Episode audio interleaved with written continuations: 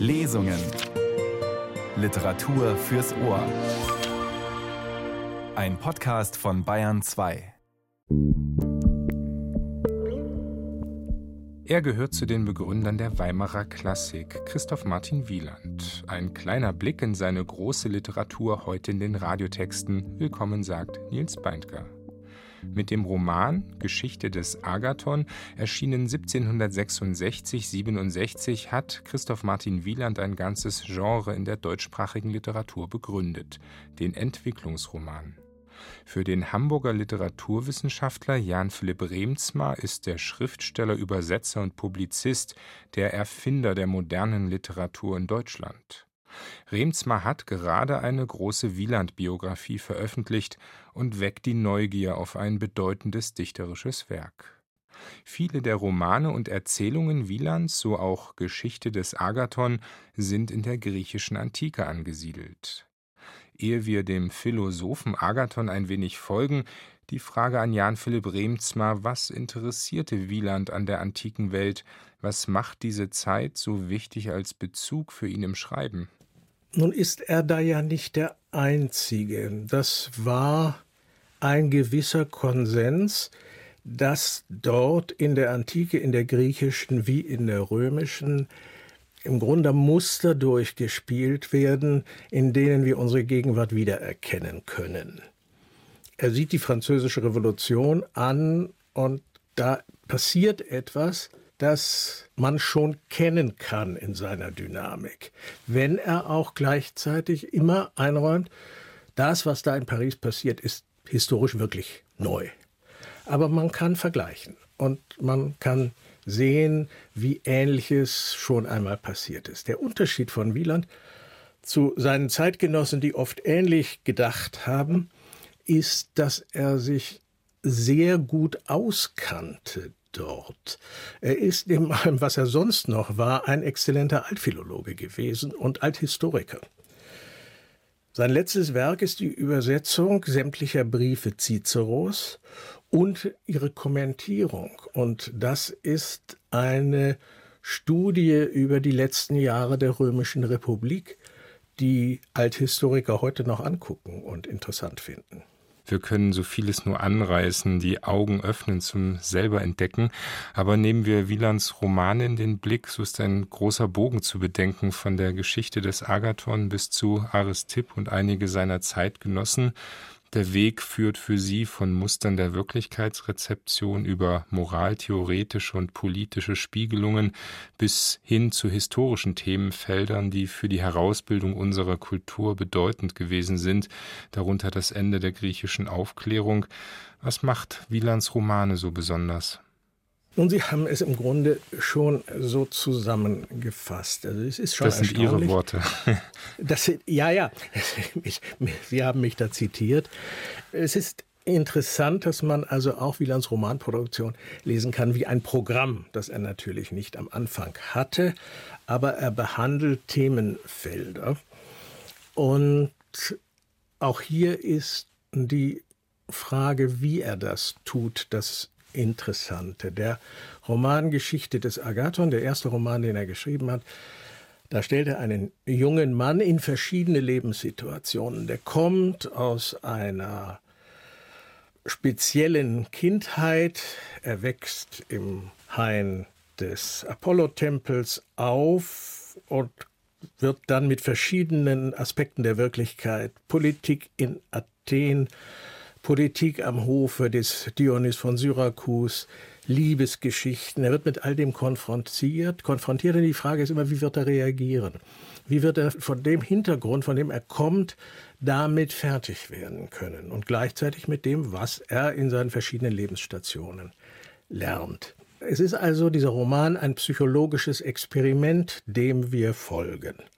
Und dann schreibt Wieland einen zweiten Roman, die Abenteuer des Don Silvio von Rosalva, das ist ein komischer Roman. Der lehnt sich ein bisschen an den Don Quixote an, nur dass wir da keinen Sonderling haben, der Rittergeschichten liest und nachspielt, sondern einen sehr jungen Sonderling, der sich in Feenmärchen vergafft und nun überall, wo er durch die Welt stolpert, Feen und Zaubereien und so sieht und wird begleitet von einem Diener, der denselben Spleen hat.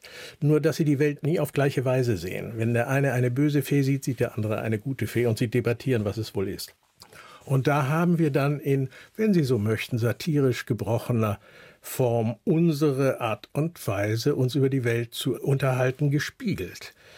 Wir alle haben unsere Vorurteile, wir alle haben unsere Narrateien im Kopf und versuchen uns das, was wir sehen und erleben, so zurechtzubiegen.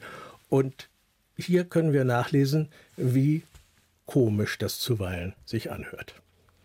Und dieses dialogische Prinzip durchzieht ja viele weitere Texte und im späten Roman Aristipp und einige seiner Zeitgenossen, der ja unter anderem nicht nur ein philosophischer Roman ist, wird es ja dann nochmal auf eine ganz herausragende Weise perfektioniert. Ja, das ist ein Briefroman, nicht? Und der beginnt mit den Briefen des Protagonisten, der eine Reise durch Griechenland macht, durch das Griechenland der Sokrateszeit. Und dann gibt es Leute, die ihm auf seine Briefe antworten. Und das Gespräch wird immer viel gestaltiger mit immer mehr Facetten und immer mehr Teilnehmern. Und wäre der fünfte, letzte Band geschrieben worden, wäre das ein riesengroßes Gespräch gewesen, was also über das östliche Mittelmeer von Kleinasien bis Sizilien sich erstreckt hätte und sich über philosophische, politische, ästhetische, aber auch Fragen des Lebens, der Liebe, der Erotik. All das ist in diesem wirklich großartigen Roman eingefangen. Und gleichzeitig folgt man auch sozusagen dem Romanwerk Wielands ja auch nochmal deutlich, deutlich wie immer fort auch versucht, sozusagen mit Erzählsituationen zu spielen. Das ist ja, glaube ich, auch Teil seiner Modernität, oder? Ja, wobei man sagen muss, es gibt den Roman nicht. Es gibt ja manche Literaturgeschichten, die suchen nach dem eigentlichen Roman, ob sie ihn nun bei Goethes Wilhelm Meister finden oder ob sie ihn in der französischen Literatur bei Flaubert finden, sagen, das ist der eigentliche Roman und das andere sind Abweichungen. Der Roman ist von Anfang an ein Genre mit keinen festen Konturen, nicht? Der Tristram Shandy von Lawrence Stern ist ganz früh in der Romangeschichte. Wäre er das nicht, würde man sagen, oh, das ist ein Spätprodukt des 20. Jahrhunderts, wo die Romanform die Wirklichkeit nicht mehr so richtig erfassen kann und wieso die, das germanistische Gerede da ist. Nein, es ist von Anfang an ein Tummelplatz für Virtuosen gewesen, der Roman. Und Wieland war einer der großen Virtuosen und hat nie denselben Typ Roman zweimal geschrieben. Er hat immer mit jedem Roman etwas Neues versucht. Jan Philipp Remzmar, Literaturwissenschaftler und Publizist aus Hamburg. Seine große Wieland-Biografie ist bei CH Beck erschienen und damit zu Christoph Martin Wielands Roman Geschichte des Agathon. Er erzählt vom Leben eines Philosophen aus der Antike. Am Anfang begegnen wir dem Denker als jungen Mann. Sein Leben ändert sich grundlegend von einem Tag auf den anderen. Agathon wird in die Fremde verschlagen und, nach der Begegnung mit Anhängerinnen des Gottes Dionysos, von Piraten verschleppt. Auf dem Schiff blickt er, gefangen und an seine Liebe denkend, auf seinen bisherigen Weg zurück. Der Schauspieler Wolfgang Hinze hat aus Christoph Martin Wielands Roman Geschichte des Agathon gelesen. Da wir uns zum unverbrüchlichen Gesetze gemacht haben, in dieser Geschichte alles sorgfältig zu vermeiden, was gegen die historische Wahrheit derselben einigen gerechten Verdacht erwecken könnte, so würden wir uns ein Bedenken gemacht haben, das Selbstgespräch, welches wir hier in unserem Manuskript vor uns finden, mitzuteilen, wenn nicht der ungenannte Verfasser die Vorsicht gebraucht hätte, uns zu melden, dass seine Erzählung sich in den meisten Umständen auf eine Art von Tagebuch gründe, welches sichern Anzeigen nach von der eigenen Hand des Agathon sei und wovon er durch einen Freund eine Abschrift erhalten. Dieser Umstand macht begreiflich, wie der Geschichtsschreiber habe wissen können, was Agathon bei dieser und anderen Gelegenheiten mit sich selbst gesprochen und schützt uns gegen die Einwürfe, die man gegen die Selbstgespräche machen kann, worin die Geschichtsschreiber den Poeten so gerne nachzuahmen pflegen, ohne sich, wie sie, auf die Eingebung der Musen berufen zu können. Unsere Urkunde meldet also, nachdem die erste Wut des Schmerzens, welche allezeit stumm und gedankenlos zu sein pflegt, sich gelegt, habe Agathon sich umgesehen. Und da er von allen Seiten nichts als Luft und Wasser um sich her erblickt, habe er, seiner Gewohnheit nach, also mit sich selbst zu philosophieren angefangen. War es ein Traum, was mir begegnet ist? Oder sah ich sie wirklich? Hörte ich wirklich den rührenden Akzent ihrer süßen Stimme und umfingen meine Arme keinen Schatten? Wenn es mehr als ein Traum war, warum ist mir von einem Gegenstand, der alle anderen aus meiner Seele auslöschte, nichts als die Erinnerung übrig? Wenn Ordnung und Zusammenhang die Kennzeichen der Wahrheit sind, oh, wie ähnlich dem ungefähren Spiel der träumenden Fantasie, sind die Zufälle meines ganzen Lebens. Von Kindheit an unter den heiligen Lorbeeren des delphischen Gottes erzogen, schmeichle ich mir, unter seinem Schutz, in Beschauung der Wahrheit und im geheimen Umgang mit den Unsterblichen, ein stilles und sorgenfreies Leben zuzubringen. Tage voll Unschuld, einer dem anderen gleich, fließen in ruhiger Stille wie Augenblicke vorbei, und ich werde unvermerkt ein Jüngling. Eine Priesterin, deren Seele eine Wohnung der Götter sein soll, wie ihre Zunge, das Werkzeug ihrer Aussprüche, vergisst ihre Gelübde und bemüht sich, meine unerfahrene Jugend zur Befriedigung ihrer Begierde zu missbrauchen. Ihre Leidenschaft beraubt mich derjenigen, die ich liebe.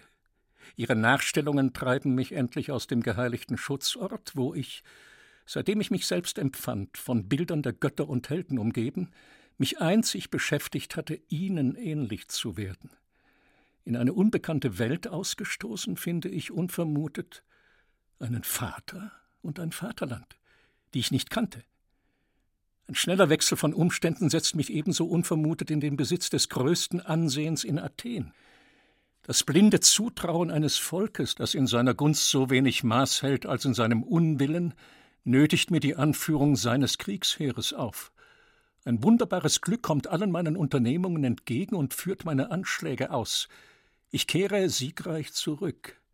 Welch ein Triumph, welch ein Zujauchzen, welche Vergötterung.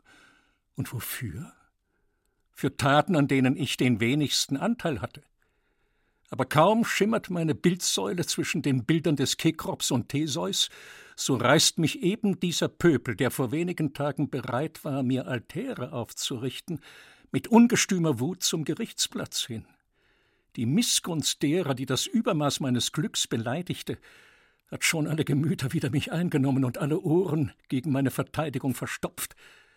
Handlungen, worüber mein Herz mir Beifall gibt, werden auf den Lippen meiner Ankläger zu Verbrechen. Mein Verdammungsurteil wird ausgesprochen. Von allen verlassen, die sich meine Freunde genannt hatten und kurz zuvor die eifrigsten gewesen waren, neue Ehrenbezeigungen für mich zu erfinden, fliehe ich aus Athen mit leichterem Herzen, als womit ich vor wenigen Wochen unter dem Zujauchzen einer unzählbaren Menge durch ihre Tore eingeführt wurde, und entschließe mich, den Erdboden zu durchwandern, ob ich einen Ort finden möchte, wo die Tugend von auswärtigen Beleidigungen sicher ihre eigentümliche Glückseligkeit genießen könnte, ohne sich aus der Gesellschaft der Menschen zu verbannen. Ich nahm den Weg nach Asien, um an den Ufern des Oxus die Quellen zu besuchen, aus denen die Geheimnisse des orphischen Gottesdienstes zu uns geflossen sind. Ein Zufall führt mich unter einen Schwarm rasender Bachantinnen, und ich entrinne ihrer verliebten Wut bloß dadurch, dass ich in die Hände seeräuberischer Barbaren falle. In diesem Augenblicke, da mir von allem, was man verlieren kann, nur noch das Leben übrig ist, finde ich meine Psyche wieder. Aber kaum fange ich an, meinen Sinnen zu glauben, dass sie es sei, die ich in meinen Armen umschlossen halte, so verschwindet sie wieder, und ich finde mich auf diesem Schiffe, um zu Smyrna als ein Sklave verkauft zu werden. Wie ähnlich ist alles dieses einem Traum, wo die schwärmende Fantasie ohne Ordnung, ohne Wahrscheinlichkeit, ohne Zeit oder Ort in Betracht zu ziehen, die betäubte Seele von einem Abenteuer zu dem anderen, von der Krone zum Bettlersmantel, von der Wonne zur Verzweiflung, vom Tartarus ins Elysium fortreist? Und ist denn das Leben ein Traum? Ein bloßer Traum? So eitel, so unwesentlich, so unbedeutend als ein Traum? Ein unbeständiges Spiel des blinden Zufalls oder unsichtbarer Geister, die eine grausame Belustigung darin finden, uns zum Scherz bald glücklich, bald unglücklich zu machen? Oder ist es eben diese allgemeine Seele der Welt, deren Dasein die geheimnisvolle Majestät der Natur ankündigt?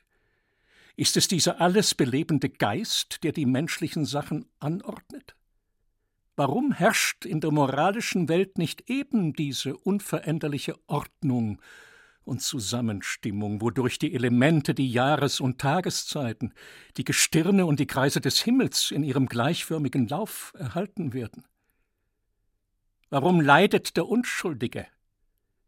Warum siegt der Betrüger? Warum verfolgt ein unerbittliches Schicksal die Tugendhaften? Sind unsere Seelen den Unsterblichen verwandt?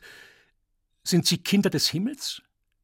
Warum verkennt der Himmel sein Geschlecht und tritt auf die Seite seiner Feinde? Oder hat er uns die Sorge für uns selbst gänzlich überlassen? Warum sind wir keinen Augenblick unseres Zustandes Meister? Warum vernichtet bald Notwendigkeit, bald Zufall die weisesten Entwürfe? Hier hielt Agathon eine Zeit lang inne. Sein in Zweifeln verwickelter Geist arbeitete sich loszuwinden, bis ein neuer Blick auf die majestätische Natur, die ihn umgab, eine andere Reihe von Vorstellungen in ihm entwickelte. Was sind, fuhr er mit sich selbst fort, meine Zweifel anderes als Eingebungen der eigennützigen Leidenschaft? Wer war diesen Morgen glücklicher als ich? Alles war Wollust und Wonne um mich her. Hat sich die Natur binnen dieser Zeit verändert oder ist sie minder der Schauplatz einer grenzenlosen Vollkommenheit, weil Agathon ein Sklave und von Psyche getrennt ist? Schäme dich, Kleinmütiger, deiner trübsinnigen Zweifel und deiner unmännlichen Klagen.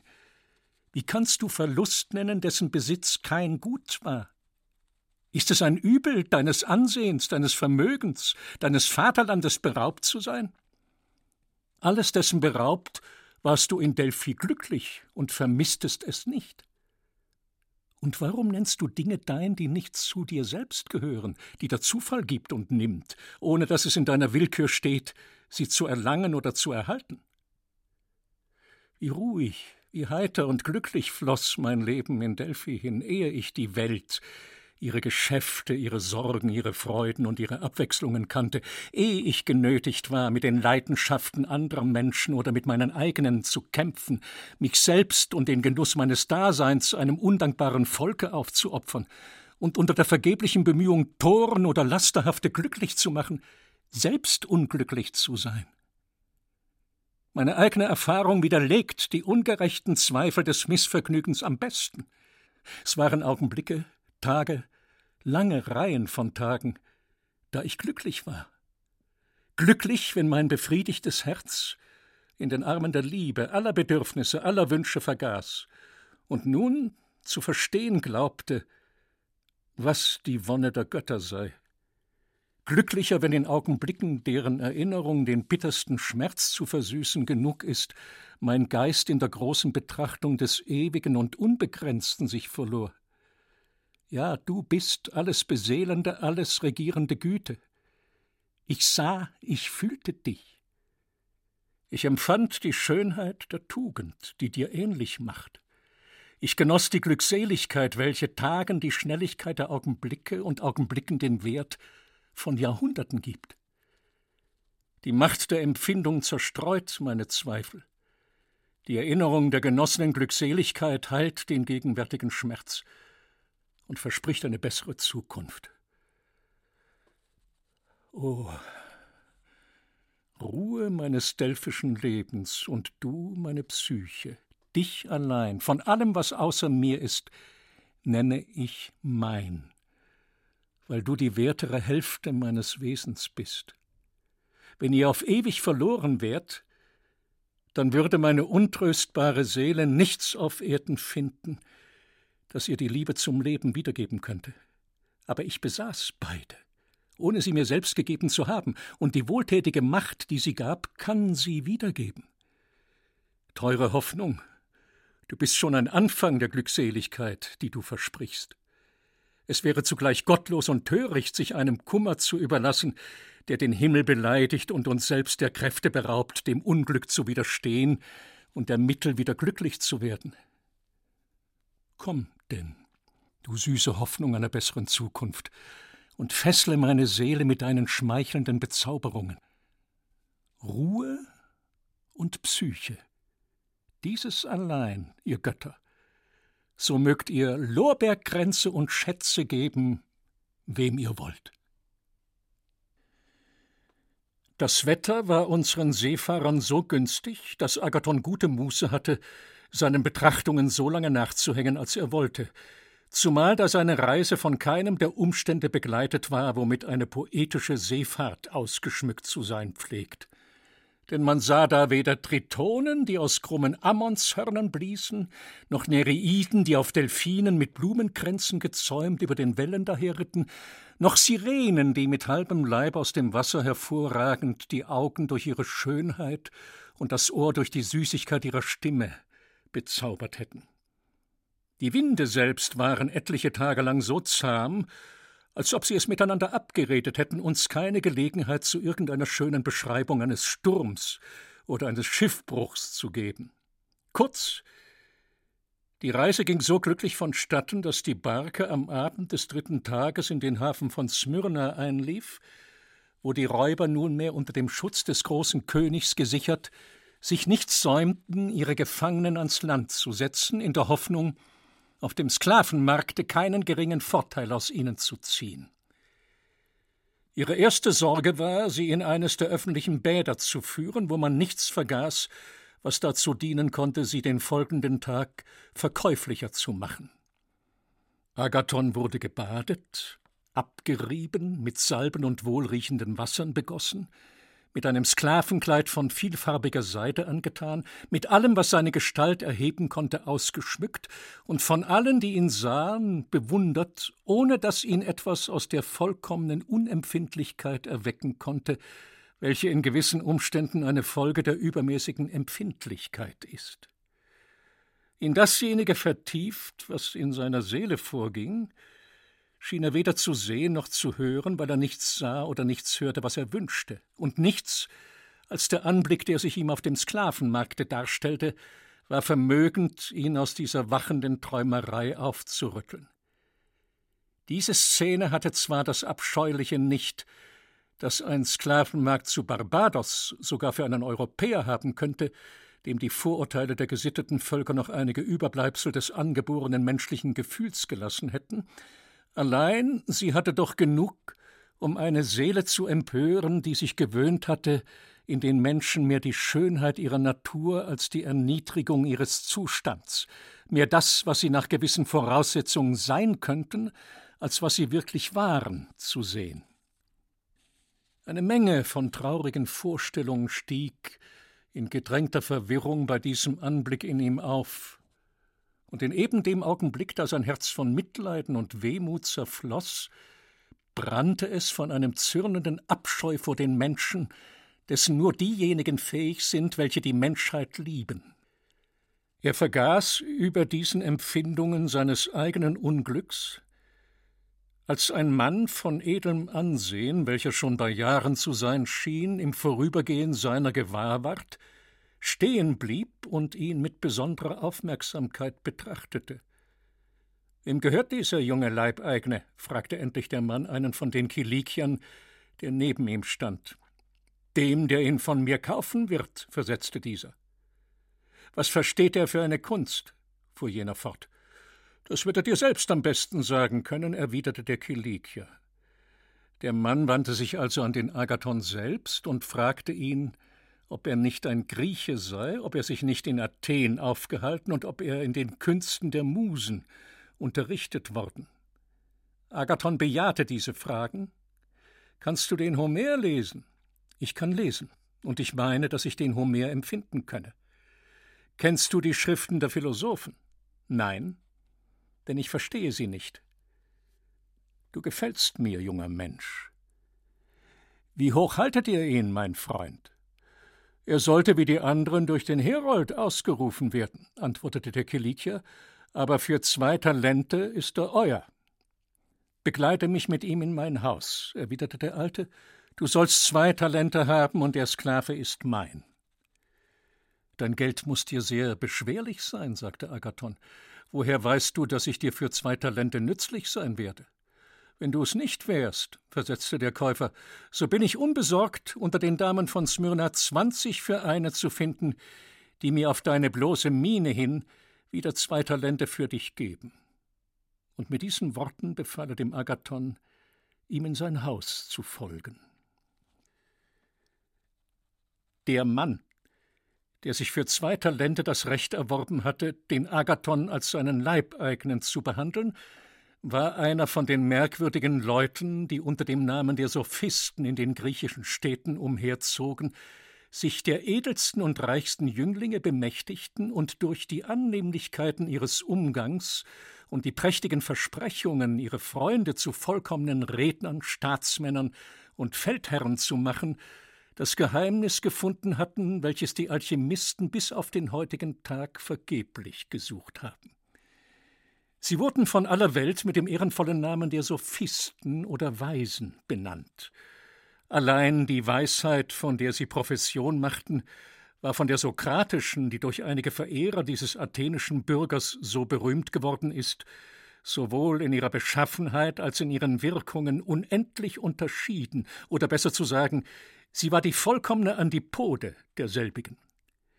Die Sophisten lehrten die Kunst, die Leidenschaften anderer Menschen zu erregen, Sokrates die Kunst, seine eigene zu dämpfen. Jene lehrten, wie man es machen müsse, um weise und tugendhaft zu scheinen, dieser lehrte, wie man es sei. Jene munterten die Jünglinge von Athen auf, sich der Regierung des Staats anzumaßen, Sokrates, dass sie vorher die Hälfte ihres Lebens anwenden sollten, sich selbst regieren zu lernen.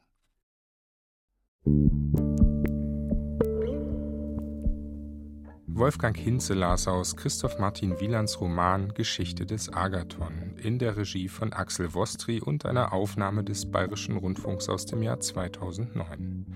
Die Lesung finden Sie auch als Podcast in der ARD Audiothek. Soweit ein kleiner Blick auf das große Werk von Christoph Martin Wieland. Hier verabschiedet sich Nils Beindker. Eine gute Zeit.